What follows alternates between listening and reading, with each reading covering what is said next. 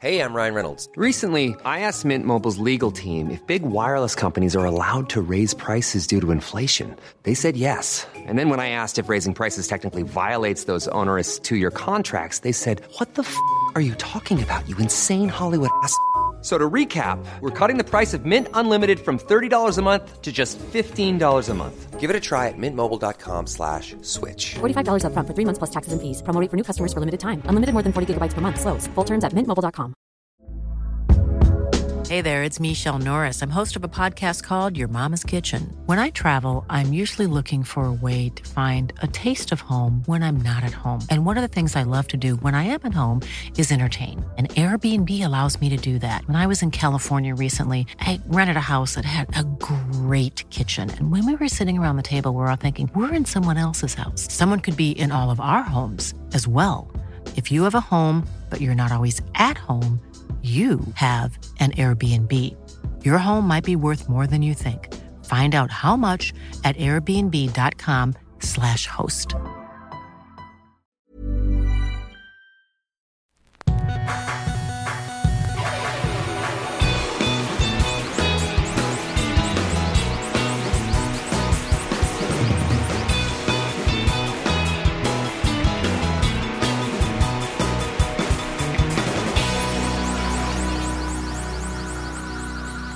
Bienvenidos a Los Nombres Comunes, episodio 225. Bienvenidos. ¿Cómo estás, Pepe? Apresurado, eh, bien atareado, bien así. Bien, no sé. Acabas de terminar tu gira. Acabo de ir al baño. Ah, sí, eso sí. Te fuiste, no sé, 20 minutos. Nah, 15. 12. Ok. Pues es que hay lectura. Sí. La lectura me hace que el tiempo pase desconsoladamente. Mm. ¿Y cómo te fue en, en tu cierre de gira? Muy bien. Muy bien, gracias. Bueno, ya no vamos a hablar más de eso. ¿Qué quieres que te cuente No, del nada. cierre de gira? No, no, no, no, no, no, quiero que me cuentes absolutamente nada. Además preguntaste por quedar bien. Sí. Eh, mi mamá me mandó un mensaje hace, no sé, un par de horas. ¿Ella a ti? Ella a mí. Hoy Sí. es Día de las Madres. Hoy es Día de las Madres, no en Suecia, entonces ella no manda un mensaje de que, oye, ¿cómo estás? Como para recordarme que... O sea, se autofelicitó a través de ti.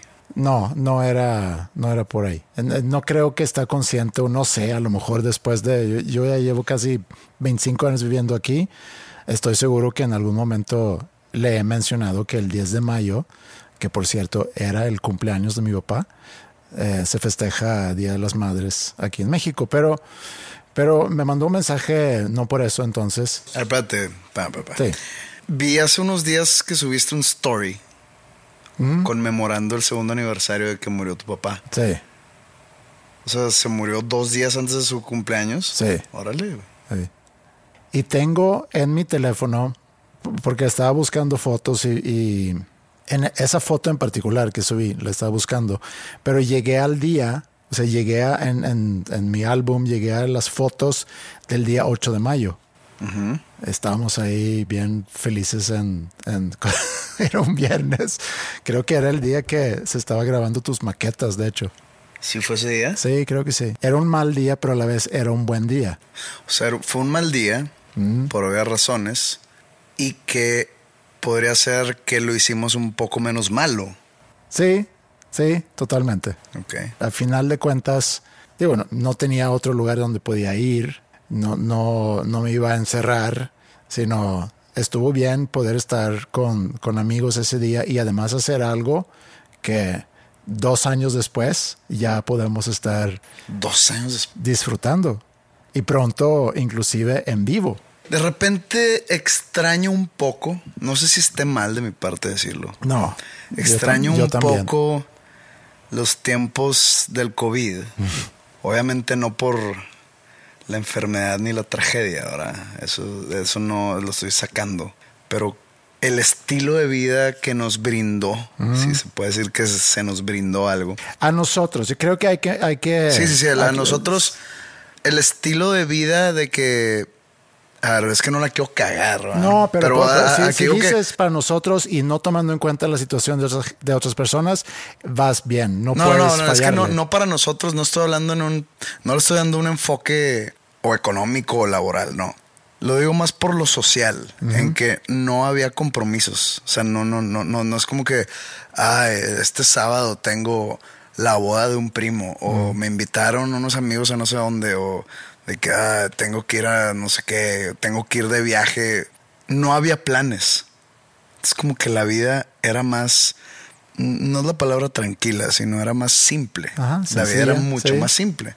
Y nosotros teníamos el plan ya establecido, preestablecido cada semana, que era ir a tu casa a tomar. Y luego el sábado yo caía a tu casa a las 5 pm a ver fútbol y a ver conciertos y tomar y poner unos pedos e irme a mi casa a la una, todo pedo. La vida era, la vida era sencilla. Y, en sí. ese, y en ese momento nos quejábamos, ¿no? De que Groundhog Day, Ajá. que esto es lo mismo y lo mismo y lo mismo, pero como que de repente extraño, de repente digo, la vida era más simple Sí. en ese aspecto. Sí, pero también porque eh, no hubo el, el sufrimiento de salud y porque aunque tú sufriste mucho profesionalmente, digo, porque se cancelaron todas tus actividades, pu- pudiste aprovechar para componer y, y grabar, pero tuviste que cancelar toda una gira. Sí. Entonces, laboralmente, pues sí, tragedia. Y, y para mí, laboralmente, algunas cosas sí, otras cosas no. Entonces, ahí como que se medio compensó. Pero sí, yo también, hay semanas donde, donde puedo sentir ese, que, que lo estoy extrañando, el, el que no tienes que salir de la casa porque no puedes. Pero bueno, ya nos tocará un COVID, un, tocará. co- un COVID-23 o algo Sí. así. Oye, pero lo que te iba a decir es que me mandó un mensaje mi mamá, eh, no por autofelicitarte. Y, ah, y lo que te iba a decir, hablando de felicitaciones, hace muchos años sí pasó eso, que me manda un mensaje, no me mandó un mensaje, esto era pre-mensajes, me llama y me dice, sí sabes que O sea, en, cumplo el, años. en el 93 no, o era en el principio de los 2000. O sea, había mensajes de texto. Pues sí, pero no manejábamos nosotros los smartphones todavía. Blackberry, así. No. Y me, y me llama para decirme, oye, si te acuerdas que cumple años o que que cumplí años ayer o algo así. Sí, sí, sí lo tengo muy presente desde entonces. El 10 de mayo no lo tengo que tener presente porque allá no se celebra, pero cuando, cuando me mandó un mensaje hace rato, sí aproveché para decirle, oye, por cierto, aquí festejamos Día de las Madres o Día de la Madre. Hoy te felicito y luego te felicito otra vez en junio, cuando toca, y, y vas a tener dos felicitaciones. ¿En Suecia es en junio? Sí, creo que es el, el tercer domingo de junio. Ni siquiera lo tengo así muy presente, pero creo que es el tercer domingo de junio. ¿Cuándo fue el primer Día de las Madres? No sé, y, y- y yo no crecí con ese día como algo muy importante. ¿Cuándo fue el primer Día Internacional de la Mujer? Eso lo vimos hace poco, ¿no? Porque fue en, en- en marzo, entonces creo que lo mencionamos aquí. ¿El primero? Creo que mencionamos, no sé si era en los 50 no tengo ni idea. Si, si tengo que adivinar, En los 50, en los 50 1800, No, no, 1900. 1950, son 10 opciones. En la- sí, sí, si lo quieres ver así, estoy ampliando. Pero mientras voy googleando, voy a decir lo que me mandó el mensaje, porque es un tema que hemos dejado un poco a un lado. Me dice, en esta semana es la final de la Eurovision Ok. entre todos los países. Y este fin. creo que es este fin. Me dice el jueves. Yo no sé si este año son varias competencias. Me dice que la canción sueca es como que favorita. La que escuchamos el otro día. Sí, y Es buena, ¿eh? Sí, es buena. Cuando yo la escuché, dije, ah, me late que puede llegar a ser favorita, porque es muy pegajosa. Y creo que hay una, como que una preselección, no sé si son por, ¿cómo se llama eso? Cuando es tipo semifinal, final, cuartos, hay una, La liguilla. una liguilla. hay una liguilla. Y creo que... y creo- liguilla de y- mierda. Y creo que como en el Mundial de Clubes, donde hay clubes como Barcelona, por ejemplo, Real, que El no Monter- entran a jugar cuartos, El Monterrey. Monterrey llega Ah, a sí, jugar cuartos. Suecia no va a jugar cuartos. Eh, creo que así, así entendí. Y me dice, si ustedes siguen como que muy serios en eso, creo que puede ser interesante ver el programa que ella estaba viendo. Entonces luego lo voy a buscar, no lo he visto todavía, para empaparme un poquito más. ¿Cuándo es en vivo la final? Eh, lo puedo también buscar. Ahorita ando buscando. Deberíamos de verlo, ¿eh? A lo mejor es el sábado. Creo que es el sábado. Benchmarking, Sí. saber qué nos espera, si es que tenemos que ganar Suecia primero. Primero tenemos que. Pero fácil, ¿no? Pues primero tenemos que calificar. Voy a buscar cuándo es la final para, para verlo, porque sí creo que estaría interesante ver como, como benchmark. Porque ya vimos cómo se puso en Suecia este año, que también es un buen benchmark, porque ahí tenemos que empezar a calificar entre las cuántas canciones son, 16 por ahí, que escogen entre 2.500 canciones que les llega cada año. Ahí te va, si no calificamos, tú te retiras de la música. Ok, digo, apenas, apenas abro la Apenas- puerta y la ajá, cierro. sí. Ok. Eh, pero eh, a ver, tienes que especificar eh, eh, de qué manera me tengo que retirar. No puedo yo sacar. Ya no puedes sacar música. Ok, pero puedo seguir escribiendo música. Sí. Sí, ok. Entonces, eso lo ha- es plan con maña. ¿Por qué? Para que las canciones que yo escriba y que sí son buenas, No, digamos que no necesito de tus canciones, pero hay unas que me gusta compartir el crédito contigo y por eso he sacado algunas canciones así. Muy bien, pero bueno, eso de la Eurovision, estamos un poco atorados porque todos andamos muy ocupados. Dependemos también de que el productor se, se suba al barco. Está, no está dentro del barco, Pues está como que asomándose desde, desde, el, desde el muelle. desde el muelle, como que diciendo que, ay, sí, ahí voy, ahí voy, pero luego se ocupa en otras cosas. Pero sí necesitamos ese elemento para darle ya más forma y empezar a maquetear, hacer demos y eventualmente grabar, porque tengo entendido que para agosto más o menos necesitamos enviar eh, nuestra contribución. Va, Eso de eso. Eh, prosigamos. Ok, ¿con qué vamos a proseguir ahorita? No sé, según tú traigas temas. Eh, déjame ir al baño.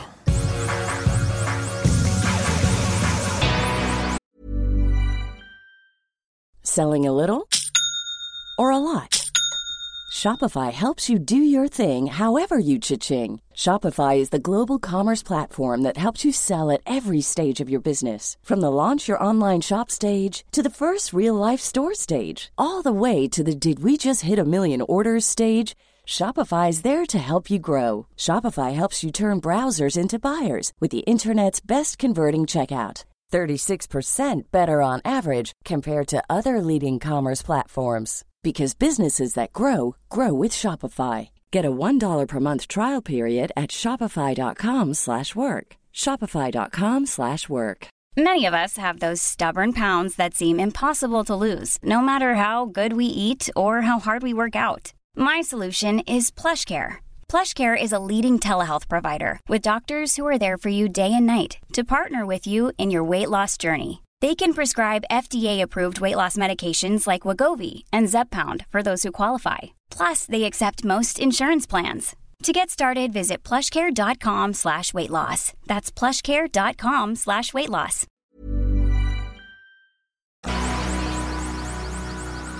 El fin pasado eh, me habló un amigo mío, sueco, Peter.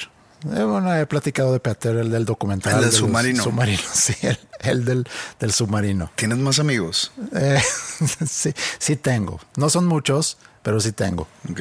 Eh, pero él es uno de, de mi- de mis amigos de la infancia. Me llamó y después de checar cómo estamos, eh, empezamos a hablar sobre, por alguna razón, de la distribución de música y la distribución de, de películas y de series. En resumen, hablamos del Netflix que ha sufrido mucho últimamente en, en bolsa por... Se Han fueron perdido muchos- suscriptores. han perdido muchos suscriptores.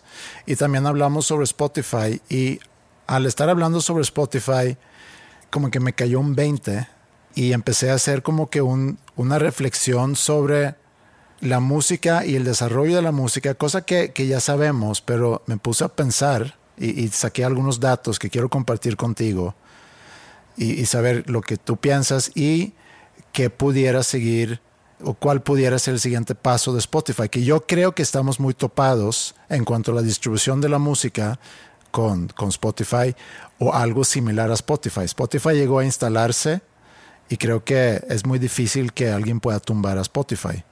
Pero eso a lo mejor decían también de Blockbuster en su momento que rentaba videos y luego ya con la digitalización de todo. En los tiempos de, digamos, Blockbuster y de las tiendas de CDs, ¿tú crees que alguien, obviamente no existía todas las plataformas digitales y en, en el Internet hoy en día, que hay hoy en día, pero tú crees que alguien se pudo haber imaginado de que, sí, imagínate en algún momento que, que toda la música esté concentrada en un lugar y que cada quien la pueda escuchar cuando él quiera, de toda la música grabada en toda la historia. Sí, O sea, como que aterrizada la idea, pero de una manera muy vaga. Sí, yo creo que sí. Y, y- y- y Entonces, a lo ah, mejor de ah. una forma equivocada, pero que sí existía Pero- la idea. Pero sí. ¿crees que, que- que alguien en ese entonces tuvo la visión, y estoy haciendo entre comillas, de imaginarse lo que está sucediendo ahorita? Entonces, mi pregunta es, ¿cómo está ahorita el asunto de la distribución de música? ¿Te puedes tú imaginar qué sigue? Mm, eso es lo que quisiera yo platicar un poco contigo. Eh, tengo, pues no, no lo he pensado mucho, pero algo que rebotamos el sábado en esa llamada y luego como que lo he tenido presente esos días. Y, y nada más para como que hacer un reconteo un poco qué, qué es lo que ha pasado en la, en la industria de la música. En los 70s, 80s se puede decir que hay un boom en cuanto a, a la, a la venta de música. Como que logran bajar un poquito los precios. Sigue siendo muy caro comprar un álbum, pero antes de eso era, era como que muy exclusivo tener un, un LP y tener el, el, ¿cómo se llama? El turntable El tornamesa. tornamesa para poner discos, pero en los 60, 70, 80 hay un gran boom y se empiezan a empapar también mucho lo- las disqueras eh, y obviamente todas las tiendas. Digo, dentro del discos. cassette en algún momento. Sí, de también. los últimos años de los 70s y luego entró el CD los últimos años de los 80s. Sí, por ahí, finales de los 80. Y el CD aguantó vara un rato, Sí. siendo el formato más popular. ¿Cuántos CDs cuando tú tenías 15, 16, 18 años, cuántos CDs más o menos comprabas al mes? Al mes, unos cuatro. Ok, yo no compraba mucha música, pero con, con Peter, que estaba hablando del fin, me decía, yo compraba también más o menos, o no también, digo también porque tú decías cuatro, él decía, sí, yo compraba unos cuatro, a lo mejor cinco de repente, CDs al mes, que en aquel entonces costaban pues cerca de 200 pesos. 16 dólares, 15 dólares. Sí, sí, o sea, con moneda de hoy serían, o sea, convirtiendo esos 15 dólares a pesos, 300 pues son pesos. 300 pesos. La inflación y demás, y, pero pu- pudiéramos decir que 15 dólares eh, en, en los 90 es equivalente a 300 pesos hoy. es, mucha, es mucho dinero, Sí, sí es. es caro. Yo pago por mi suscripción a Spotify 179 pesos al mes. Es una suscripción familiar. Quiere decir que tanto Ingrid como Maya y Mila se cuelgan de esa suscripción y escuchan también Spotify por el mismo precio. Si tú eres estudiante, creo que pagas 55 o 60 pesos al mes por tener una suscripción a Spotify, donde tienes acceso a toda la música prácticamente que existe en el mundo.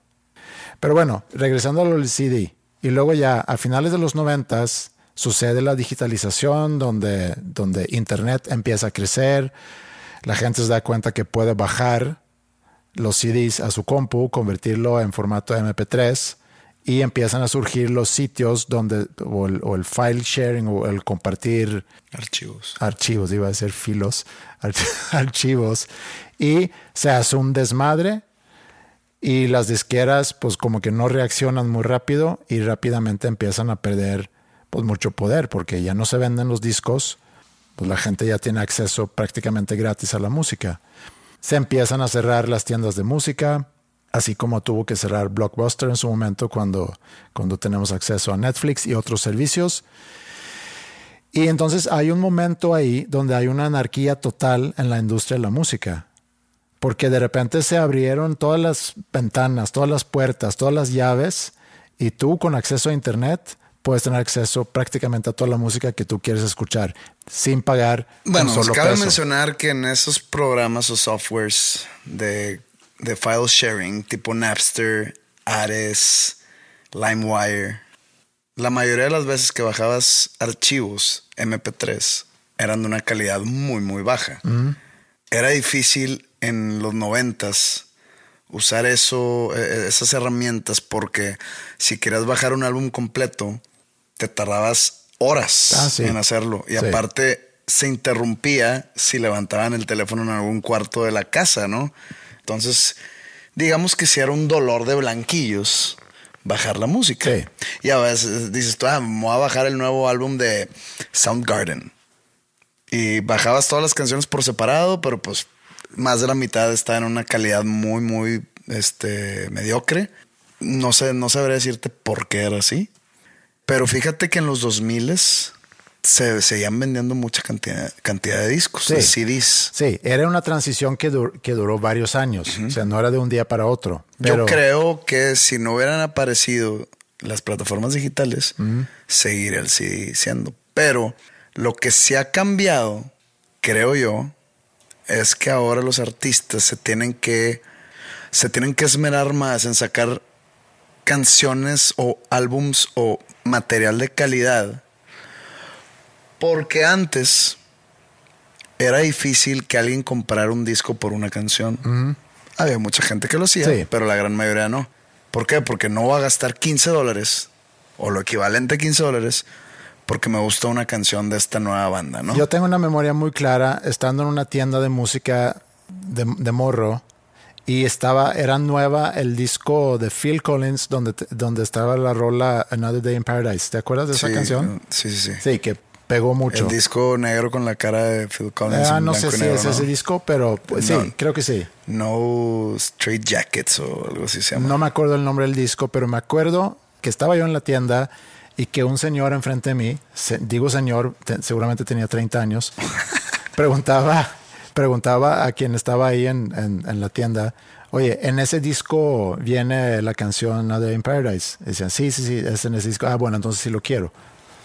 Me acuerdo que, que pensé, mira, este güey está comprando un disco entero por, por una, una sola canción. canción. Yo, yo hice eso varias veces y varias veces me arrepentía porque ah, ejemplo perfecto, había un, una banda que sacó un disco. Digo, sacó varios, pero había un disco que le pegó mucho una canción que se, la banda se llama Marcy Playground. Ajá. La canción se llama Sex and Candy. Sí. Y compré el disco. Y el video tiene muchas tarántulas. No recuerdo. Sí, güey. es bueno, X. Me Eh, acuerdo muy bien de esa canción. Me compré el video. álbum y yo teniendo fe en que iba a estar chingón, porque la canción Sex and Candy, aparte de que pegó mucho, a mí me gustaba mucho. Sí. Y pues no. Dije, madre, es que mierda. Nada más una canción. Pero es un buen ejemplo. Pon eso. Ahorita vamos a, a regresar porque, porque me interesa el, el- como que la historia de cómo llegamos a donde estamos ahorita. Pero compara eso. Tú pagaste 300 pesos. A eso voy. Siendo el artista, ahora, ¿cómo le haces para mantener la atención de, deja tú tu público, del público? Sí. Porque ahora es tan fácil descartarte o Sí. tan fácil no escucharte que tienes que hacer algo de mucha calidad para en verdad este, atraer la atención de, de escuchas. Sí. Porque si tú sacas un álbum, tú András Osberg, que dices, voy a hacer una canción buena para pegar en el radio y, la y todo lo demás de relleno, Sí. Pues la, la gente va a escuchar el relleno y decir, "Ah, guácala, ya no vuelvo a escuchar a este güey. La gente que compraba tu disco en los noventas porque tenías una canción buena, lo que me pasó con Marcy Playground, es lo ponía y digo, puta madre, pues ya lo pagué, güey. Ya voy a echarle ganas para que me guste. Claro. Y un mal disco nunca te va a acabar gustando. Hay algunos que si era que, oye, lo escuché tanto, o ya lo entendí, o me tardé en agarrar la onda. Pero ahora ya no se puede. Ahora ya no le das esa segunda oportunidad. ¿Por qué? Porque tienes todo a tu merced. Sí, que también es la maldición un poco de tener una canción que pega tanto. Yo, yo no entiendo eso, ese fenómeno que sucede. Voy a agarrar de, de- de ejemplo Despacito, la canción. Luis Fonsi y Daddy Yankee, ¿no? Sí, No sí, sé. sí. Ay, no te hagas. No sé qué es Luis Fonsi, pero no sé con quién. Con Sí, quién es la con. Daddy Yankee. Ok. La canción es de Luis Fonsi y pues tiene billones de reproducciones. Sí. Tanto en YouTube como en Spotify, como en todos los lugares habidos y por haber. Y esto, wow. O sea, este güey ya la hizo. Y pues ya la hizo en cuestión de regalías, pues nunca va a tener que trabajar un día de su vida. Pero se traduce a conciertos. Y cuando despacito estaba pegando cabrón, cuando está en su apogeo, me acuerdo que hubo un concierto de Luis Fonsi aquí en Monterrey. Digo, me entero yo pues, porque aquí vivo, ¿no? Y creo que vendieron una mínima cantidad de boletos ¿En serio? y tuvieron que regalar no sé cuántos. Viene el artista con el hit más grande de la historia de la música en el mundo y no pudo llenar un concierto Sí. en Monterrey. Sí. Que, que también habla sobre Y teniendo él ya una carrera, o sea, la importancia de tener catálogo. no, no, no, pues él, él- él es un artista ya, no, no, no quiero decir viejo de edad, sino con una trayectoria Ya. pues amplia. Sí. Y no. Yo, yo me acuerdo que fui a ver a Extreme en Estocolmo principios de los noventas, al finales de los ochentas. Y Extreme también era una banda que había tenido varios discos y el disco donde, donde está More Than Words, pues sí había otras canciones también, pero ellos sí vendieron boletos a ese show, pero estaba muy apagado el concierto y me acuerdo que cuando iban a tocar More Than Words, creo que lo he comentado aquí, Gary Sharon, se me hace que se llama, el cantante. Sí. Eh, ex cantante Van Halen. también. ex cantante también de Van Halen, decía, bueno, vamos a tocar la canción que todos vinieron a, a escuchar. Y me dio como que un, no pena ajena, me dio una, sí, me dio cosa, Te digo cosita. me dio cosita que habían viajado hasta Suecia para... Ah, vi- viajaron porque les pagaron. No, ¿verdad? sí, claro, claro, pero sí me dio... Vinimos me dio hasta algo. acá y ustedes No nos nomás pelan, quieren güey. escuchar Sí. esta. Sí, pero a, a eso voy un poco con la maldición de tener una canción que, que pega mucho.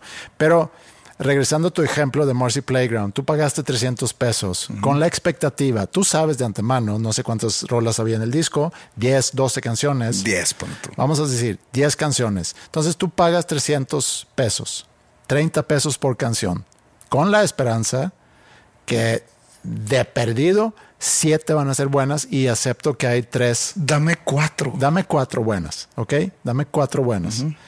Y escuchas el disco y dices, "Ugh". Digo, partiendo del hecho de que todo es subjetivo.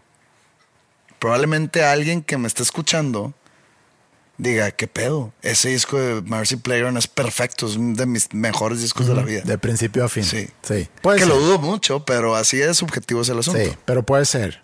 Pero entonces, la digitalización, hay un periodo, como dices tú, todavía en los 2000 se vendían discos y luego ya bajaron y luego como que empezó a subir otra vez, pero fue, ah, hubo una declinación como que a partir de la, digital, de la digitalización y la existencia de las plataformas que mencionas o los sitios como LimeWire, Napster, etcétera. Y hay un tumulto adentro de la industria de la música para encontrar, bueno, cuál es la solución a eso. Porque cuando tú abres todas las puertas, todas las ventanas, todas las llaves y la gente de repente, y hablaste de calidad, pero yo creo que la gente, las masas, ponen a un lado la calidad porque pueden tener algo gratis. Sí. Y nos gusta mucho tener cosas gratis. Pues es que no es gratis. o sea, es que no lo veas como si fuera gratis. Velo, haz de cuenta. Es un tipo de, de algo que te entregan o te regalan sin que tú pagues porque no estás pagando extra. Haz de cuenta. Ahí estaba como, como, como lo veo yo. Yo estoy pagando 10 dólares Spotify o no sé cuánto cobran. Me refiero a LimeWire o Napster, Ah, no tanto a. Spotify. Ya, ya. O sea, en aquel entonces ni siquiera te están regalando algo gratis, tú estás robando, a final Sí, de sí, cuentas. sí. Tú estás robando propiedad intelectual de, de, de un artista o de una disquera o, o quien sea dueño de esa obra. ¿Qué tanta diferencia está en bajar todo un álbum de LimeWire o que tú me prestaras el CD y yo lo pasara, yo, yo, yo lo, Ajá, lo ese es- quemo? ese es el área gris. Porque creo que si yo soy dueño de un CD, tengo derecho, y no sé las cantidades, pero tengo derecho de, por ejemplo, producir un cassette y regalarte ese cassette, o quemar otro CD y regalártelo. Creo que tengo derecho a, pero creo que está limitado a, cierta, No, a cierto no, número. no creo. O que no puedes copiarlo para luego hacer Venta. venta de eso. Pero la solución a ese desmadre es Spotify. Vamos a utilizar Spotify como Sí. para rep- en representación de las plataformas que existen. Bueno, antes de Spotify surge iTunes. Y iTunes dice, ok, ya está todo digital. Vamos a separar todo por canciones en vez de por Ajá. álbumes. Y vamos a venderlo y cuesta un dólar. Cada canción cuesta un dólar. Cuesta hoy en día como 15 pesos. Hay canciones que todavía cuestan como 12 pesos. Pero la gente dice, "Pues, digo, ay, lo puedo bajar gratis. Entonces, dámelo, dámelo más barato. Y aquí es donde lo rápido que te acostumbras de pagar 300 pesos por un disco de 12 canciones que ni siquiera sabes si las 12 canciones te van a gustar. Ahí estás, consumiendo y pagando. Un día para otro, entre comillas, te, te dan la oportunidad de bajar, digo, con, con esas horas de espera, bajarlo gratis. Pero dices, me estoy ahorrando. Y con ese bemol en, cal- en calidad. Pero luego, como dices iTunes, empieza a vender los álbumes por separado en cuestión de canciones. Como si fueran sencillos Como todos. fueran sencillos todos. Sí. Y yo sé que esto es muy romántico. Hablar de esto, decir, estás mutilando mi obra porque yo hice todo este álbum pensando en un, en un todo, en una obra total. No, no puedes desprender canciones así nomás. Gracias a eso se fue como progresando, por no, por no poner otra palabra, a que los artistas se enfoquen más en canciones en vez de álbumes Sí. que creo yo que la calidad, no de composición, sino de contenido dentro de un grupo de canciones ha bajado por lo mismo que ya no le echan ganas a sacar un grupo de canciones llamado álbum y más en sacar canciones buenas. Sí. Se hace por separado o dentro de un álbum que, pues digo, ya lo, lo- lo pueden destrozar. La gente agarra dos canciones de todo álbum y la mete a su playlist al lado. O sea, si saca un disco nuevo Mastodon, la gente la agarra la que más le gusta y lo pone al lado de la que más le gusta de Bad Bunny. Literalmente. Entonces, ya se abrieron todas las llaves y la gente se acostumbra a no pagar grandes cantidades por la música. iTunes, y, y no sé bien qué tanto funcionó iTunes en su momento. O sea, sé que era una opción. Y era, creo que, exclusivo para la gente que Sí. tenía las computadoras Apple. Ajá, que tampoco es en su momento tan, tan popular como a lo mejor lo es hoy en día, pero Apple sigue siendo una, una opción muy cara siempre. Es que creo que ya, ya si tienes Android, ya puedes bajar Apple Music. Y luego ya entran las plataformas con Spotify y demás. Y entonces aquí viene mi primera cuestión. Y no, y no estoy diciendo que es culpa de Spotify, pero hace rato que mencioné que yo pago 179 pesos al mes por una cuenta familiar en Spotify. Es nada. Es nada. Es una ganga. Porque tengo acceso a, a tanta música. Entonces, y, y pa- y toda tu familia lo tiene. Ajá. Y pudiera yo decir, maldito Spotify de, de vender todo ese contenido tan barato. Pero Spotify seguramente ha hecho miles de estudios de mercado para entender cuál es el precio y cobran diferente en diferentes países. Creo que México ha de ser los países donde quizá menos cobran eh, comparado con Europa, comparado Pues con Estados Unidos. que, ¿te acuerdas pre-COVID que hubo unos Spotify Awards que fueron los primeros y que no nos invitaron? Sí. Lo hicieron en México, o sea, en la Ciudad de México, porque México es el país que más consume Spotify. O sea, que más usuarios tiene. A lo mejor porque es más barato, no lo sé. Sí, creo que, eh, digo, no, no, no sé si compararlo con Estados Unidos, Sí. porque pues digo, Estados Unidos tiene creo que tres veces más la Sí. población de México, pero sí, o sea, por, por eso lo hicieron aquí en México. Ahora, no es culpa de Spotify, porque como dije, seguramente hicieron muchos estudios de mercado para establecer, bueno, qué está dispuesta a pagar el público, porque si no estaría costando más. Yo personalmente estoy dispuesto a pagar, no sé, si me dices mañana va a costar 500 pesos al mes, lo pagaría. Y no lo digo como tengo dinero de sobra, no es eso, sino si en algún momento Pues es que imagínate, bueno, estuve no dispuesto de pagar 300 pesos por un disco, ¿en qué momento perdí ese mindset, o no sé cómo llamarlo, de que estoy dispuesto de pagar 300 pesos por un disco? Hoy en día no pago más de 200 pesos por toda la música en el mundo. ¿En qué momento llegaste a eso? Y es no culpa de, de quien pone el precio, es culpa del- de la gente que hizo Pero- disposición de pagar. Tienes razón. Sería un caos regresar a la venta de álbums físicos. No, no se puede. No se puede ya. Pero también si, si regresáramos a eso, habría mucho menos oferta de artistas. Ahorita se cuenta que sale, ahorita pasé por una avenida y había un anuncio de un festival de reggaetón. Y pues digo, yo no soy la persona más actualizada en el reggaetón, digamos que soy de las menos. Digamos que el Billboard no se dirige a, a ti. Sí, no, no, no. No va por ahí esto. Pero vi todos los artistas y creo que nada más conozco a. Bueno, no conozco, sino sé que existe Maluma. Era Maluma y otros 30 artistas que seguramente tienen 80 mil millones de, Plays y de seguidores. plays y de sí. followers en Instagram y así. Pero no conocía yo a ninguno. Sí. Creo que eso es síntoma del efecto plataformas digitales. Que hay tanta oferta Sí. si regresáramos a la venta de CDs físicos en una época post plataformas digitales, ya no hubiese tanta oferta. ¿Por qué? Porque la gente dice, madres, no puedo comprarme tantos CDs. Voy a tener que escoger un CD al mes. Sí. Entonces dejé comprarme el de Maluma. Y luego el, el mes que entra, híjole, dejé comprarme, pues escuché la nueva de Madero en el radio y pues le quiero dar chance a ese disco. Te compras el, Sí. el disco.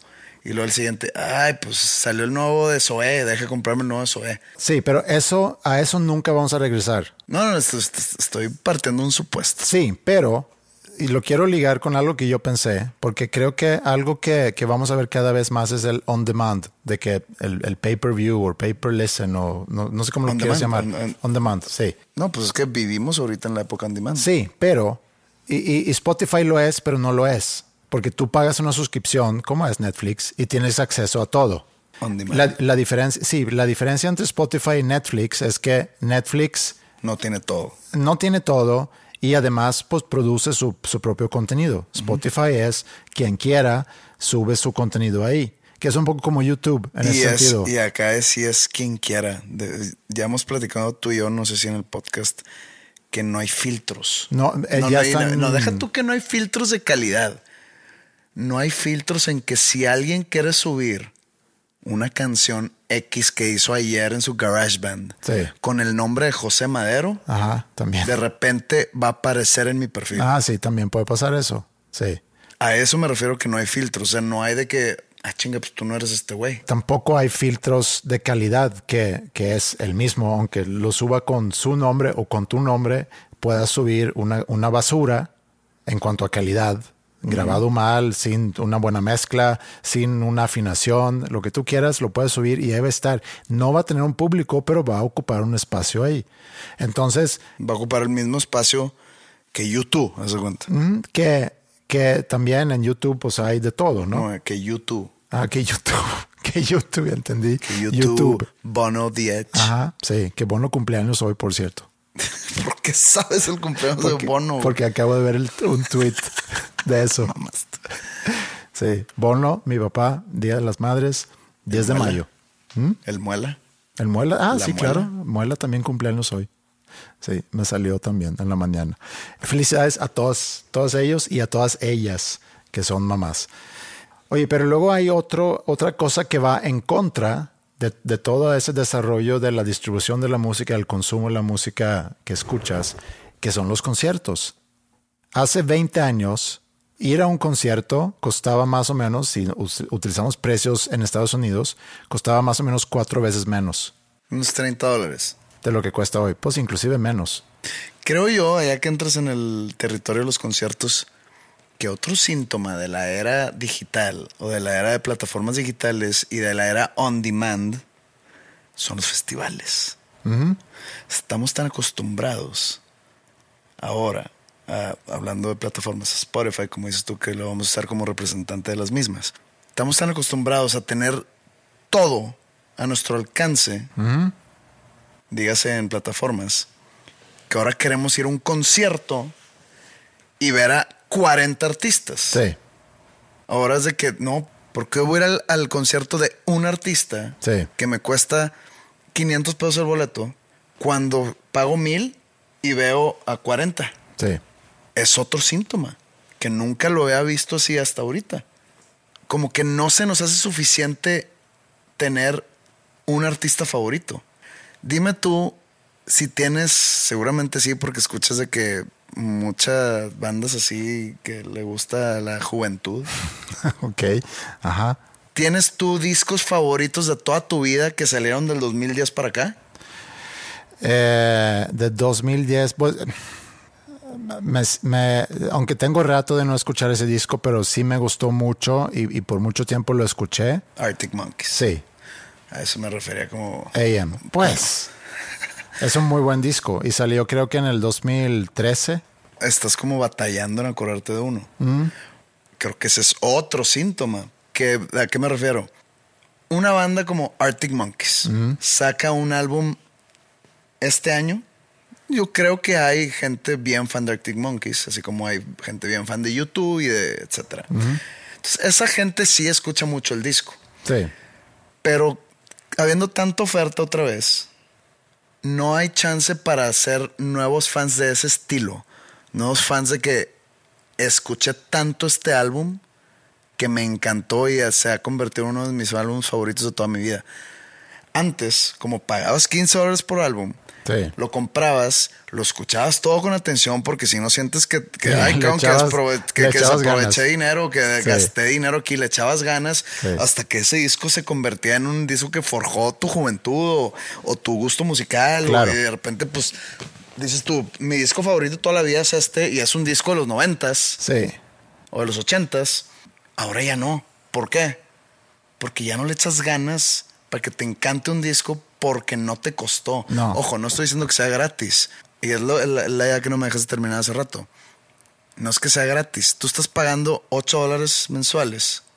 Y venga o no un disco, el disco nuevo de Oasis, vas a seguir pagando 8 dólares mensuales. Sí. Sale el nuevo disco de Oasis y el mismo día sale el disco nuevo de Arctic Monkeys. Y sigues pagando 8 dólares mensuales. Sí. Entonces ya es gratis de alguna manera, sí, ¿no? sí, sí, sí. O sea, sí te entiendo. ¿Sí me entiendes? Sí, Entonces como que ya los das por hecho. Ahí están. Ahí van a estar siempre esperándome. sí.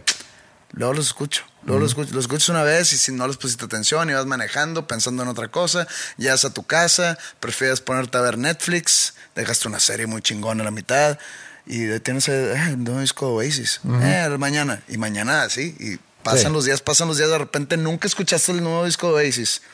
Eso es otro síntoma. Sí, hay otra cosa también que, que, que es un poco paréntesis, pero también es interesante el análisis.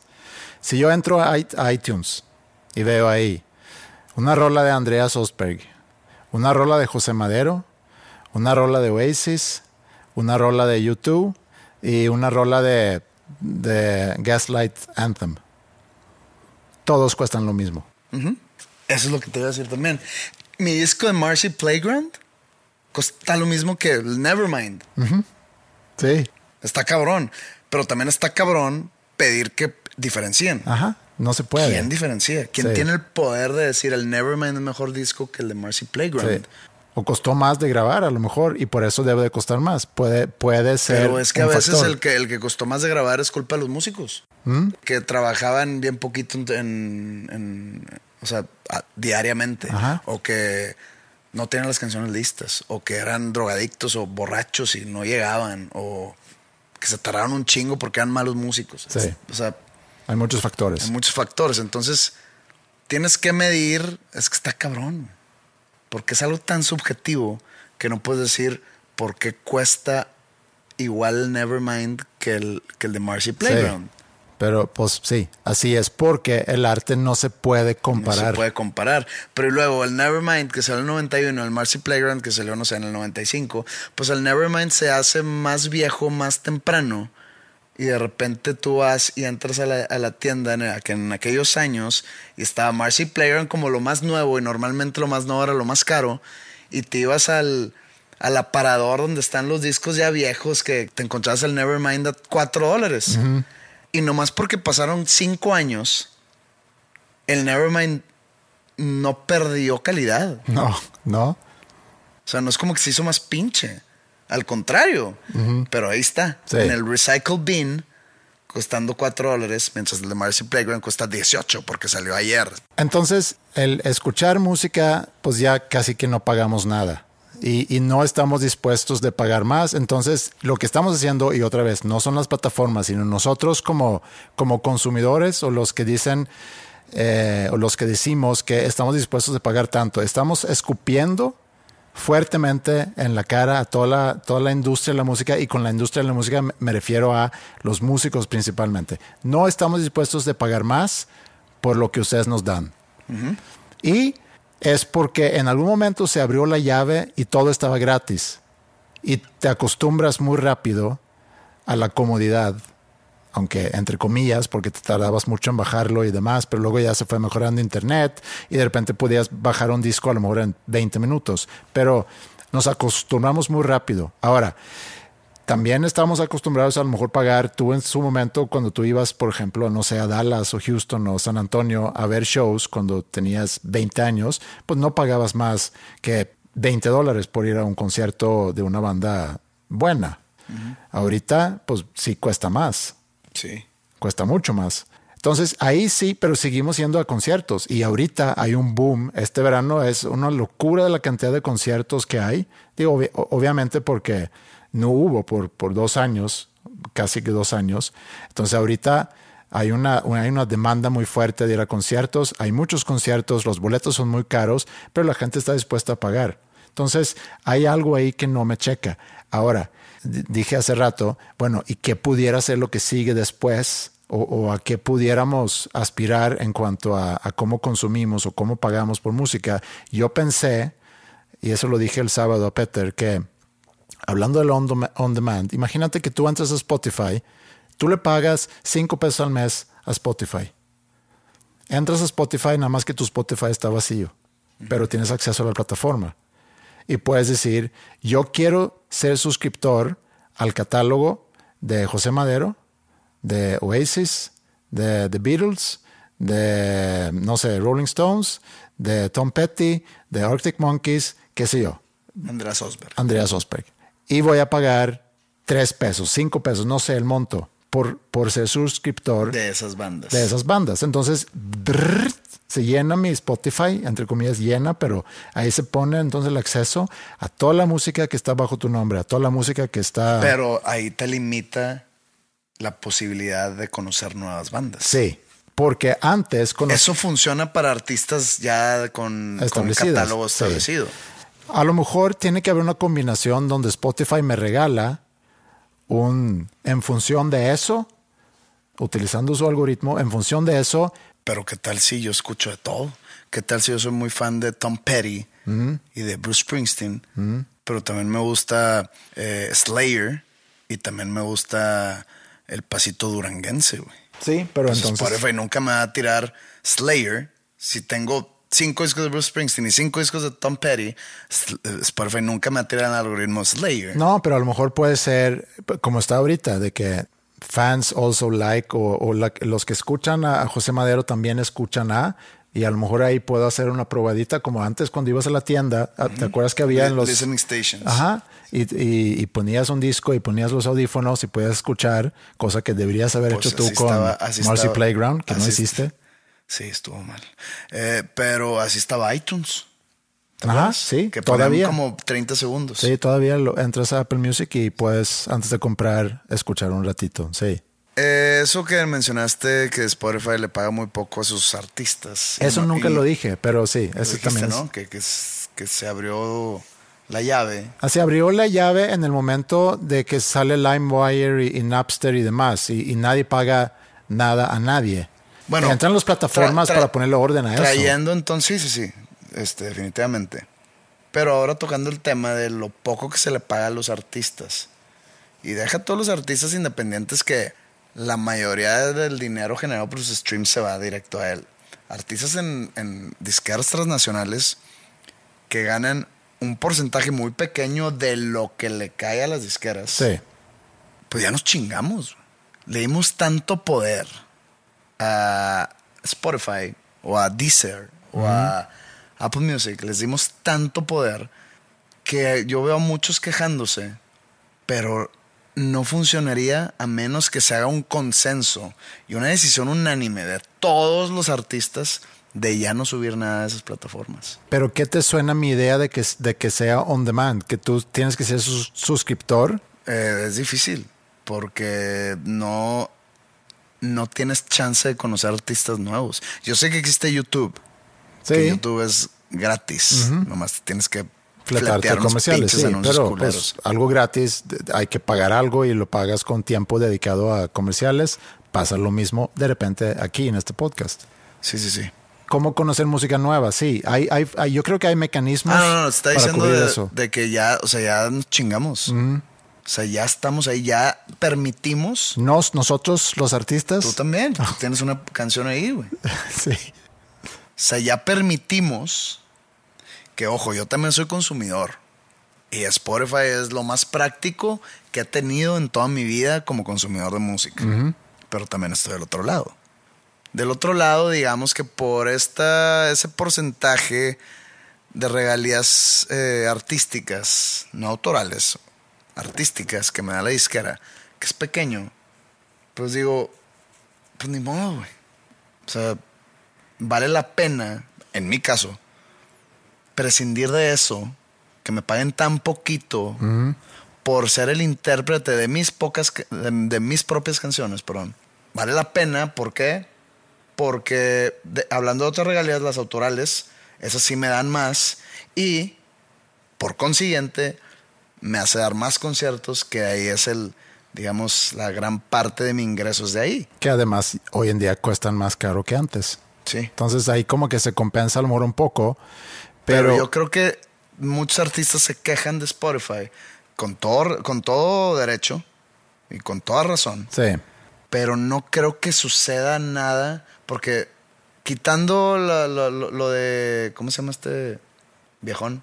Eh, Neil Young Ajá. y Johnny Mitchell Ajá. y todos esos artistas que sacaron sus... Sí, que luego regresaron, según yo. Ah, regresaron. Sí.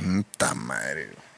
Tiene que ser un consenso unánime de todos para que algo suceda. Para que, ah, bueno, ok, eh, les, les voy a dar, les voy a triplificar la regalía o cua- cuatriplicar. Es que ahí no está el problema porque Spotify tampoco gana mucho dinero. No, pues dicen que Spotify no, no, no, no, era Uber. Que Uber no ha tenido Utilidades. utilidades. Sí, yo me metí a ver los estados financieros de Spotify y no, o sea, no- tienen de repente pérdidas, de repente ganan un poco, o sea, no es un gran negocio. Es un gran negocio en bolsa a lo mejor porque la expectativa es que algún momento va a ganar mucho dinero. Ya se metieron con podcast y demás, creo que desde hace ya rato, entonces tienen más revenue stream a lo mejor. No es ahí el problema. Yo regreso a lo que decía hace rato. El problema es que nosotros nos acostumbramos a obtener algo gratis y luego cuando dicen, ok, está la opción de que pagas y que lo hagamos como se debe, ¿cuánto quieres pagar? Pues Mira, si la gente, si el público, si el 179 público en pesos al general, mes. si el público en general cayó en la trampa, entre comillas, de LimeWire y de Ajá. Napster y se conformaba con escuchar Enter Sandman en una calidad pinchísima, con tal de ahorrarse los 11 dólares, 12 dólares de comprarse el CD. Entonces, ahorita regresar a un modelo donde ya pagas por CD o por eso lo que dices tú, no va a funcionar, güey. La gente va a encontrar la manera de seguir no pagando o pagando bajo. ¿Por qué? Porque ya. Desde que salió Napster y empezó la gente a bajarlo gratis, dijo, hasta aquí llegué en que voy a pagar por música. A la gente no le importa.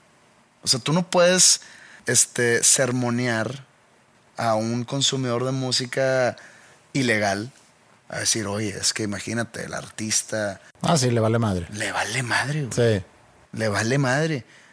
Así como probablemente a mí me valga madre si, si vi una película pirata y de que, oye, pero es que Robert De Niro no está cobrando los 80 millones de dólares por película porque no. Me vale madre, pinche viejo, ya se va a morir como quiera. O sea, Digo, no, no, es- es- estoy Sí, te jugando. entiendo, Estoy sí. jugando, pero sí me entiendes, que al, al público en general le va a valer madre si, si Liam Gallagher le está yendo bien o mal, o si Madero está batallando y la chingada. no, no, no. hombre, a mí- Dámelo, dame. Ah, ya no va a sacar discos porque Porque dice que no le va bien la industria de la música y se, se hizo ganadero. Eh, pues que chinga su madre. El, eh, en el 2005 más o menos, eh, yo muy fan de la banda sueca Kent, sigo siendo muy fan, nada más que la banda ya no existe, tenía un foro, o como, sí, un foro, forum o foro, foro, así internet. Eh, un eh, foro, un foro, un foro. Sí, que me metí ahí y hubo un periodo que... Una que- comunidad, un Una foro. comunidad que me metía y, en- y había diferentes topics y opinabas y demás y siempre era la emoción de opinar algo y luego ver si alguien se enganchaba y un poco pre-Twitter y toda esa onda. Y me, me acuerdo que me metí en, un, en una discusión sobre eso, de que la piratería o, o el compartir, y hubo mucha discusión acerca de eso, y se mete el cantante a opinar. Y dice, es que, estando él en contra de, porque también ha habido artistas que dicen, pues, toman mi música, a mí no me importa. Suelen ser o solían ser músicos o bandas que ya tenía todo resuelto. Me acuerdo cuando, cuando Radiohead sacó un disco, no me acuerdo si era en Rainbows, no me acuerdo cuál, o Hail to the Thief, que decían, mira, este disco lo vamos a subir a tal lugar y bájenlo, háganlo con el No, disco lo que ustedes y- quieran Y, denos lo que ustedes piensan que es pertinente. también otro modelo. Pero él entonces estando en contra decía, es que es equivalente a que si tú entras al súper y digas que quiero un litro de leche, lo agarras y sales, dices, es que porque para mí no tiene un, no tiene un valor. Y la gente argumentaba en contra de, es que no puedes comparar un archivo con una canción, con un litro de leche, porque un litro de leche es palpable. Ahorita decías tú, son unos y ceros. Pues sí, son unos y ceros, pero atrás de esos unos y ceros hay horas de estudio, hay músicos pagados, hay productores, hay ingenieros de audio, hay alguien que lo mezcla, hay alguien que lo masteriza, hay alguien que hace el arte, hay mucho costo tras esa canción y amerita tener un pago. Pero como dices tú, estamos jodidos porque en algún momento nos acostumbramos al precio nulo de la música que hubo ese periodo que no pagábamos realmente y podemos seguir consumiendo en YouTube realmente sin pagar y regresar a un modelo donde hay un pago haya un pago digno eh, es muy difícil.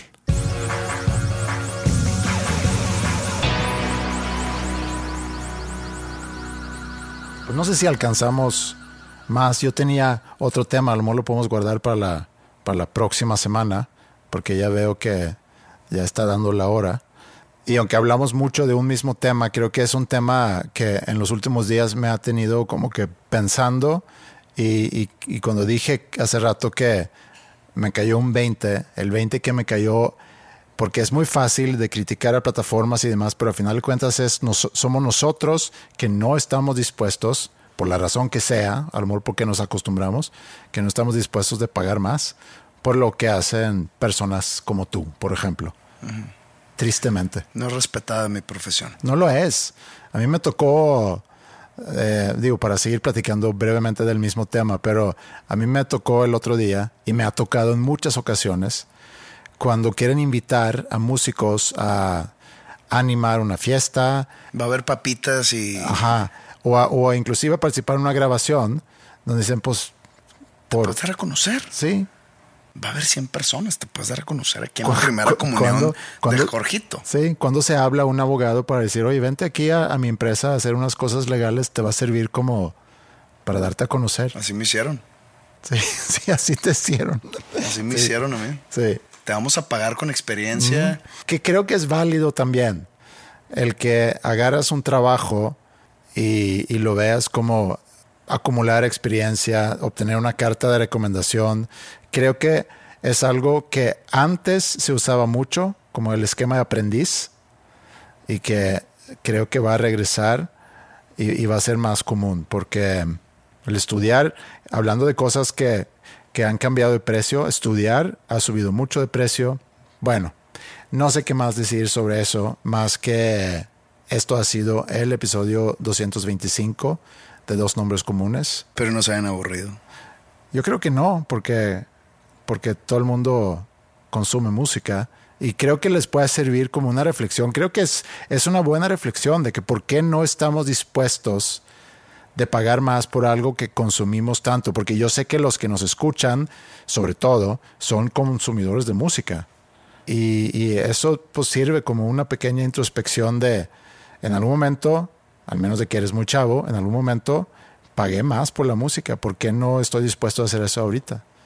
A lo mejor deberíamos todos en bola, todos nosotros dos y los escuchas de dos nombres comunes. O sea, siete en total. sí, nosotros siete en bola, ir a las oficinas de Spotify y decir, deberían de subir los precios cuatro veces, no estamos dispuestos de pagar. No, no, no, tampoco, tampoco. Bueno. Pero bueno, esto ha sido todo. Espero que hayan disfrutado y nos vemos la próxima semana. Gracias.